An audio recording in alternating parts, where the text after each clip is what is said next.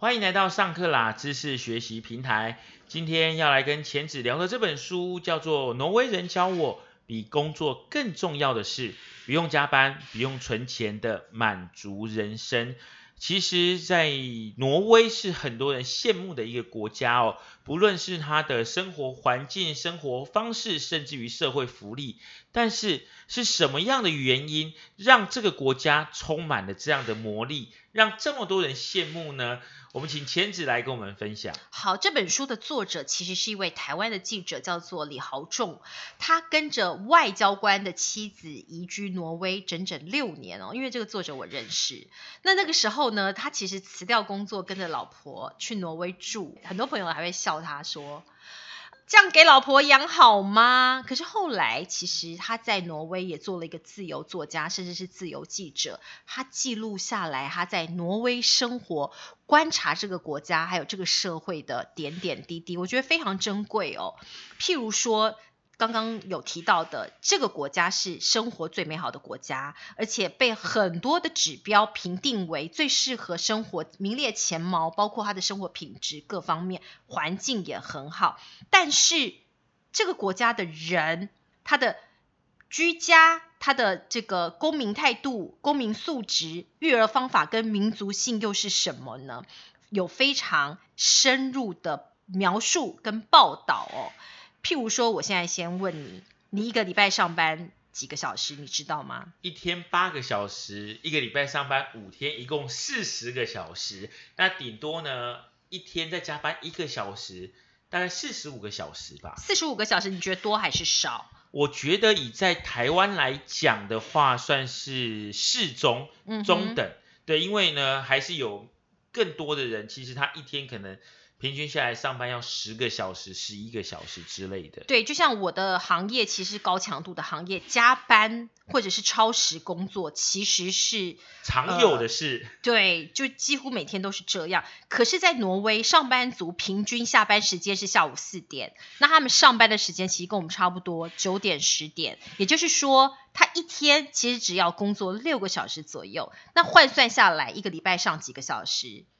一个礼拜上六五三十，六五三十左右而已哦。他的工时，他平均上班时间是全球最少的，但是他的竞争力却没有这样而降低哦。当然没有，他们的收入哦，在全球也是名列前茅。当然，相对的，它的物价也很贵，大概是台湾的两到三倍。哇！对，非常可怕，因为我本人也去过挪威，它的这个物价非常高。你生活在这里，你会觉得天哪，我工作时间少，我的收入高，可是我的物价又很高，这样会幸福吗？会快乐吗？但是所有的调查结果又显示，他们每一个人的满意度是很大的，就说他们满意自己的生活。譬如说，他们满意什么？他们满意自己的慢生活。挪威人每一个礼拜至少安排一顿长达数小时的慢食大餐来犒赏自己。他不太像我们台湾人，可能每天晚上去吃宵夜，或是每天都要小确幸去发掘各种咖啡屋的一个小点心，或是哪边又出了新的冰品。他们没有，他们平常吃的非常简单，中午可能就是吃一点三明治，晚餐在家里面跟家人简单的吃晚饭，他们很少外食。可是每一个礼拜。他们会安排一个慢食的活动，让自己放松，来享受食物真正的味道。还有一件事，我觉得非常特别，是零存款。你知道台湾人其实很爱存钱，或是华人世界大家都爱存钱。尤其父母常常会跟我说：“哎，你一个月赚六万块，那你一定要存三万哦，不然我帮你存。”我就觉得大家都很担心。老了以后没人养，或是万一出了什么意外怎么办？所以要存款。可是大部分的挪威人他是月光族，甚至是贷款族，也就是说他其实是欠债的。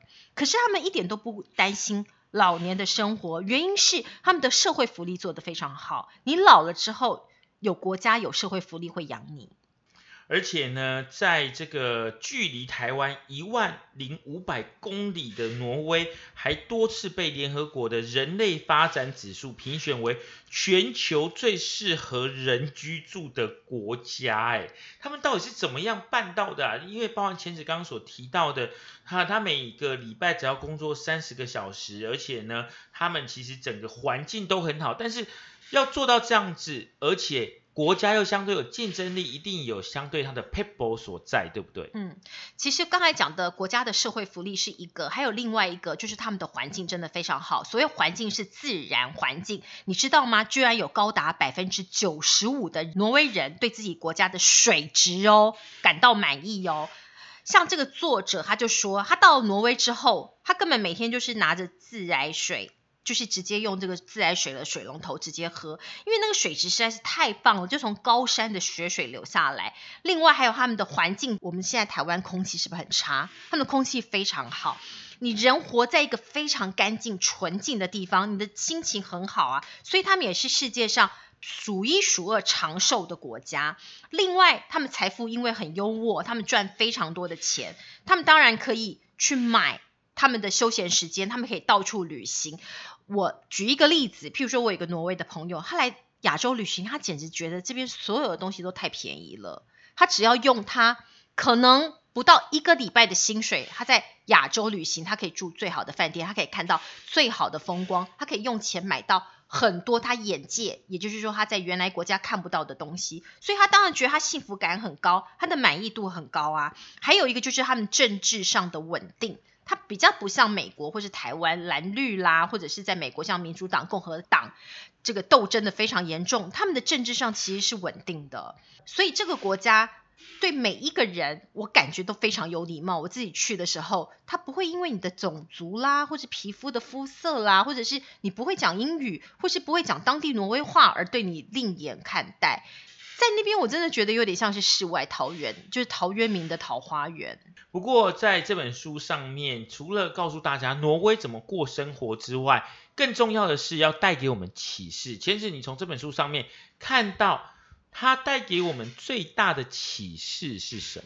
最大的真的还是价值观。你知道，我们台湾人很喜欢说：“耶，我们又有台湾之光了。”你看看像挪威，它各个指数、人类发展指数啊，什么样的指数，它都得到名列前茅的高分。它其实是真正在生活，它的价值观其实就是这样：我好好的生活，我好好的受教育，我在这个社会上扮演一个自己的角色，然后我在这个社会上，公民社会，他们是非常高素质的公民社会。我印象很深刻的是，你在挪威坐飞机。